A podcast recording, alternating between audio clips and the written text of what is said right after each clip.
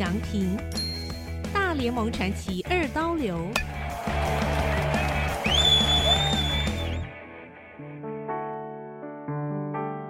这本书写的是近年来最励志的人物——美国职棒大联盟 MLB 日籍超级球星大谷翔平。二零二一年是大谷翔平个人的纪录年，他在大联盟展现了百年一遇的投手与打击二刀流身手。之前只有美国籍的职棒前辈贝比鲁斯有这样的惊人记录。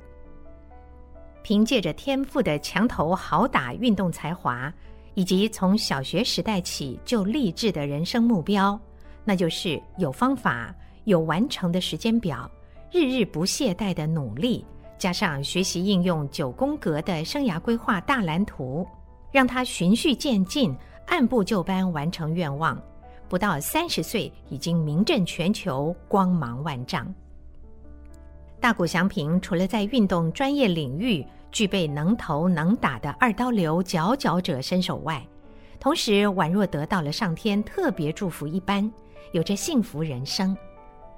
从出生就是亲情挚爱围绕的最优质亲子教育，再加上诸多个人的人格特色，比方和蔼可亲、朴实无华、会主动的打招呼，居家生活一定要与家人合作打扫房间。做家事、捡垃圾，从小被父母示范着要珍惜球具，坚信球场胜负乃兵家常事，即使输了球赛也要正面思考。运动之余，同时要好好读书，养成对主审的谦恭态度等等。只要人一出现在球队里面，就是阳光热情的大男孩，而且彬彬有礼。成为同柴间最有人气的球星，大谷的优点十只手指数不完。再深刻的挖下去，我们发现其实大谷翔平律己慎言，难怪能超越巅峰，兼用知识管理自己的人生进阶蓝图。遇到机会来敲门时，又能全力出击，跳脱传统的框架。他的人生格局因此没有设限。原来，一个职棒选手的养成，二十年磨一剑，终究可以在其专业领域发光发热，创造不断翻新、璀璨辉煌的球星生涯。如今即将迈向三十岁的他，会在他深爱的棒球世界中呈现什么样的新纪录，将会是全球棒球界与球迷注目的焦点。现在就让我们一起来看看这位出身日本岩手县的棒球之子是如何成长，一步步成为全球知名的大联盟传奇二刀流的棒球巨星吧。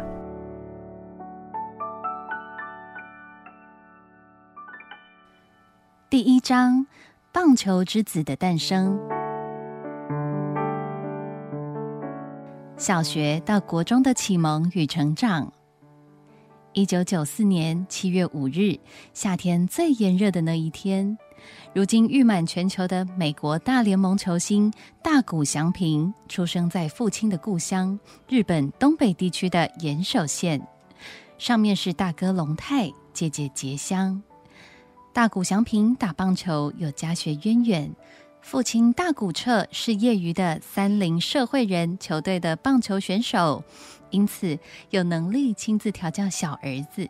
在他小学二年级，就让大谷翔平直接加入水泽少棒的山贼队，计划从应试棒球开始打起。父亲是在补偿的心理下，特别亲自督促着大谷翔平，扮演着启蒙教练的角色。因为大谷祥平的大哥家中三个孩子的长子大谷龙太，原来也有打直棒的机会，爸爸却因为在横滨的汽车公司上班养家，无暇兼顾他的直棒才华的发展，导致龙太在高中区预赛被淘汰。这个遗憾让做爸爸的回到故乡后，决心从小儿子身上补偿回来。六年前，爸爸很遗憾不能陪哥哥练球，所以哥哥没有通过高中预赛。现在我们一起来努力看看，一定要打出成绩，好吗？爸爸这样告诉小祥平。大谷祥平加入山贼队，爸爸也顺理成章进入球队担任教练，后来还当上球队的监督，也就是总教练，亲自督导自己的孩子。大谷彻在球场操兵时会用专业来要求，打不好该骂还是会骂。祥平在打击区打击练习时候不准旋转腰部，只用手臂力量挥棒。爸爸教练严格命令着，虽然要求严格，不假辞色，祥平也都会顺服。最后，祥平不仅可以正面挥棒，而且培养出反向打击力。渐渐的，会每一球都打到，挥棒落空就越来越少见。但是，一回到家，大古彻就会要儿子和他一起来泡澡，切换成父亲的身份，透过热水盆浴与操兵一天的小儿子轻松聊天，而且专聊棒球。这种父子一起洗澡聊天的习惯，直到大谷祥平初中二年级以后才停止。日本亲子共浴是历史传统，早已深入民间。宫崎骏动画《龙猫》中就有亲子共浴场景。起因是日本爸爸早出晚归，忙于工作，回家后只有两个场所能与孩子交流，一个是餐桌，另一个就是浴室。如今共浴文化在日本有“洗澡的澡”、“教育的育”、“澡浴”的说法。这段与爸爸朝夕相处、白天操兵、晚上交心的经验，对于大谷祥平培养身心素质及球技的专业很有帮助。后来他高中毕业，加入职棒日本火腿斗士队后，就对大家说：“我的棒球原点就是在水泽少棒联盟。”可见小学时代父子互动影响之深远。大谷彻与太太加代子坚持对三个儿女采取身教重于言教的管教模式。大谷彻说：“我认为孩子的成长是一个家庭最重要的事情。”祥平与大六岁的哥哥龙泰与长两岁的杰香，三个小孩因此和父母非常亲近。他们家的大人或许从不太多说话。但是，往往能从父母的背影和话语中感受到一些东西，好比大古彻一定每天与孩子们道早安、晚安，而做爸爸的自己用完餐后也会自己收餐盘，孩子很自然会跟着做。大古彻从小学二年级就开始教祥平球技，做妈妈的加代子就领着女儿结香为爸爸、弟弟做便当。一起到球场去加油。等祥平上了初中、高中以后，周末往往就是大谷家的棒球日。这种不缺席任何一场小儿子的球赛的关注与照顾，坚如磐石般的浓浓亲情，为小祥平的棒球之路立下了稳固的基础，也是最重要的力量。父母非常重视家庭的和谐，从来不会在孩子们面前吵架。温馨的家庭气氛是母亲的首要考虑，所以即使大谷祥平偏食不吃番茄与青菜，爸爸也不爱吃蔬菜，母亲也不会强迫。祥平要不要吃点青菜和番茄？对打棒球的人有帮助哦，身体好，球才打得好。这一天，妈妈又再次说到均衡饮食的重要性，祥平还是摇摇头。事实上，刚才加代子还在厨房烹饪时，他就在沙发睡着了。这个习惯两三岁就开始了，一直改不掉。那时候，爸妈会直接抱回房间睡觉，因为他们了解睡觉补充体力最重要。睡醒没有正餐可吃，自己负责，父母不必责骂，给小孩添心理的压力。反正呢，学校的营养午餐已经很均衡，不必紧张。假日加菜就全家享用铁板烧，好好加菜，全家鼓励加油一下。加代子后来在祥平成为世界级球星，接受访问时候总是这么说：大谷祥平自小喜欢吃肉食，如今拥有一百九十三公分常人身材。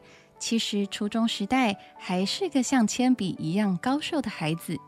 他回忆自己食量其实不大，每餐就是一碗白饭，不太爱吃青菜，非常爱喝牛奶，可能钙质特别丰富，所以青春期后迅速抽高。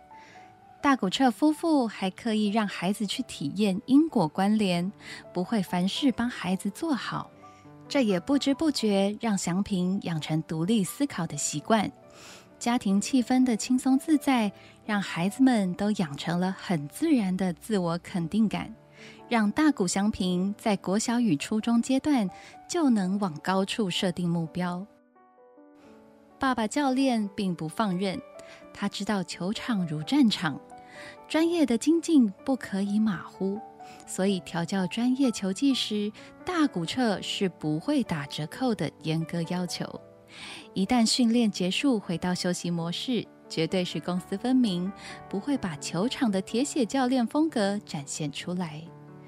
大谷祥平说：“爸爸只有在球场上会对他发脾气，回到家后从来没看到爸爸发火，这真是一个良好的身教示范。”日后，大谷翔平成名后，全球运动媒体都对他彬彬有礼的气质印象深刻。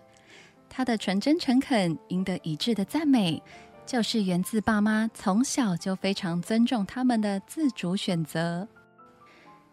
爸爸其实没有引导祥平一定要走直棒选手，只是要他做自己最有兴趣的事情，因为有兴趣才会成功。特别的是。大谷祥平被父亲要求要自我节制情绪，因为任性的人在社会上会被人瞧不起。有一件事情迄今让祥平回想起来还会不好意思，就是六岁刚上小学时，曾经在文具店为了一本封面是哈利波特的笔记本而哭闹。当时买来才发现封面有些剥落了。祥平是完美主义者。想要自己画回原状，结果弄巧成拙，最后恼羞成怒，放声大哭。这是有记忆以来唯一让父母提高声量骂过的经验，责怪他不懂事，为什么要为这种无意义的小事情生气？